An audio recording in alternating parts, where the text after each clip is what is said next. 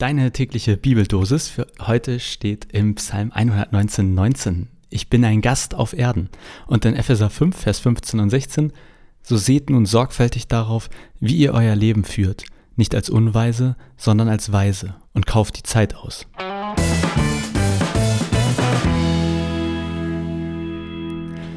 Oh, moin moin. Schön, dass ihr dabei seid. Bei mir ist gerade ein langer Tag sozusagen irgendwie. Also es ist eher halb sechs und ist jetzt gar nicht so ein langer Tag, aber ich bin ein bisschen müde, habe leichte Kopfschmerzen und habe mir eben gedacht, ach, jetzt gucke ich nochmal in die Bibel rein, in diese tägliche Bibeldosis und vielleicht kommt da ja was Schönes.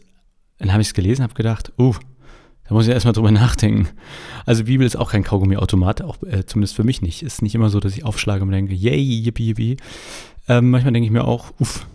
Und äh, jetzt hier, das war jetzt kein ganz schlimmes Uff, es ist ja nichts Schlimmes, was da steht, aber es war doch ein bisschen was zum Denken für meinen Kopf und was da rausgekommen ist, das gibt es jetzt für euch zu hören.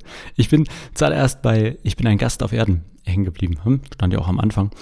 Das habe ich gedacht, das kann ja Verschiedenes bedeuten. Irgendwie geht das in Richtung Erde und Himmel, also ist der Himmel unsere eigentlich, also die, der Ort, wo wir eigentlich hin sollen, ist die Erde nur so eine Zwischenzeit?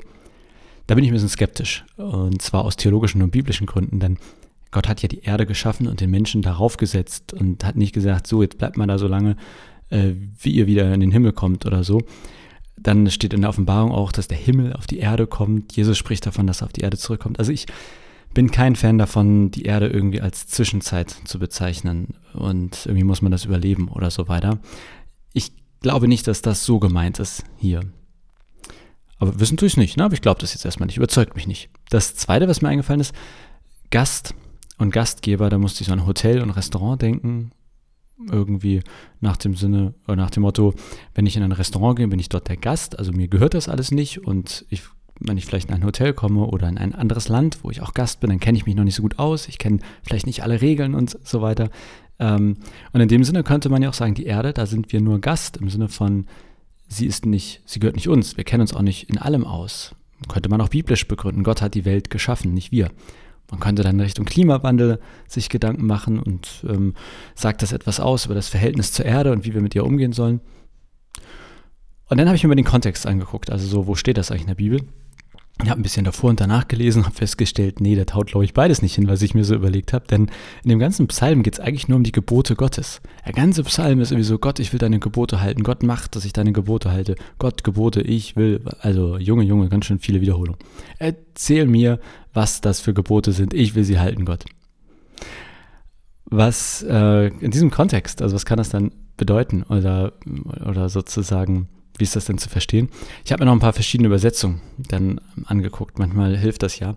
Und mir hat eine ganz gut gefallen, oder ich habe das Gefühl, bei einer Übersetzung habe ich vielleicht einen Zugang gefunden, und zwar in der guten Nachricht. Das ist eine Übersetzung. Da heißt es, ich bin nur Gast hier, deshalb brauche ich deinen Schutz. Dieses deshalb brauche ich deinen Schutz, das steht da eigentlich gar nicht. Das hat sozusagen, also die gute Nachricht ist eine Übersetzung, die sehr frei übersetzt und manchmal auch Sachen ergänzt, wenn das aus ihrer Sicht dadurch verständlicher wird. Und das ist hier der Fall ich bin nur Gast hier, deshalb brauche ich deinen Schutz. Und dann geht es weiter mit den Geboten. Ne? Und hey, Gott, sag mir alle deine Gebote an. Ich verstehe das aber so, dass es so gemeint ist, ich bin nur Gast hier, Gott. Ich brauche deinen Schutz im Sinne von, ich brauche deine Anweisung. Wie kann ich leben? Wie soll ich hier leben? Was ist die beste Art zu leben? Was sollte ich tun? Was sollte ich nicht tun? Und das finde ich ganz spannend, weil dadurch sind die Gebote Gottes nicht im Sinne von Verbote eigentlich zu verstehen, sondern wirklich Hilfe zum Leben, Schutz vor Gefahren. Und das habe ich dann auch im zweiten Vers so ganz grundsätzlich wiedergefunden. In dem heißt es, so seht nun sorgfältig darauf, wie ihr euer Leben führt, nicht als Unweise, sondern als Weise und kauft die Zeit aus. Auch hier geht es um Lebensführung, weise Lebensführung. Und vielleicht ist genau das gemeint. Weise Lebensführung bedeutet, sich angucken, was hat Gott für Angebote für mein Leben, für Ideen für unser gemeinsames Leben. Dann bin ich noch aber hängen geblieben auch am Ende bei Kauf die Zeit aus. Sagt man ja irgendwie nicht so richtig mehr, ne? Aber habe dann auch nochmal die Übersetzung verglichen und die meisten sagen dann auch, nutzt die Zeit. Und dahinter kommt sowas wie, denn wir leben in einer schlimmen Zeit. Und dann direkt dahinter aber wieder, und versteht gefälligst, was der Wille Gottes ist. Also auch hier in diesem zweiten Vers aus dem Neuen Testament geht es eigentlich um die Gebote Gottes, um das, was er meint, was gut für uns ist. Deshalb, wenn ich so ein bisschen zusammenfasse, was für mich in dieser heutigen Bibeldosis steht, dann ist das ein, ey, schau mal, was Gott für gute Angebote für dein Leben hat. Nicht, weil Gott dir was verbieten will, sondern weil wir nur Gast auf Erden sind. Wir haben das ganze Ding nicht erschaffen. Wir können zwar verstehen, es gut zu irgendwie, was, wie funktioniert die Erde und was passiert, wenn ich hier drücke und was passiert, wenn ich da drücke. Aber am Ende des Tages sind wir nicht Gastgeber, sondern Gast. Wir sind nicht Schöpfer, sondern Geschöpf. Und deshalb ist wahrscheinlich eine sehr kluge Idee, den Gastgeber zu fragen, äh, wo ist denn hier die Toilette oder äh, was passiert denn, wenn ich auf diesen Knopf drücke. Und genauso ist es klug, den Schöpfer zu fragen, also den, der die ganze Welt geschaffen hat, wie denn mit dieser Welt umzugehen ist oder wie man sich auf dieser Welt verhalten sollte. Und das sind die Gebote Gottes, die Schutz sind, die Hilfe sein sollen und es ist weise, sich danach zu richten. Tja, was sind jetzt aber diese Angebote und wo findest du die? Ja, in der Bibel. Hm? Aber ganz schön, so einfach ist das nicht. Am Ende ganz schön tricky, denn wir finden im Alten Testament sehr viele Gebote Gottes, aber ganz ehrlich, sehr viele von da, also viele von denen gelten für uns auch nicht mehr. Die sind einfach faktisch überholt. Auch wenn manche das nicht hören wollen, es ist überholt und es gilt für uns nicht mehr. Jesus, also als Christen, Christin heute, Jesus hat die Gebote zusammengefasst in Liebe hoch drei. Liebe Gott, deinen Nächsten wie dich selbst.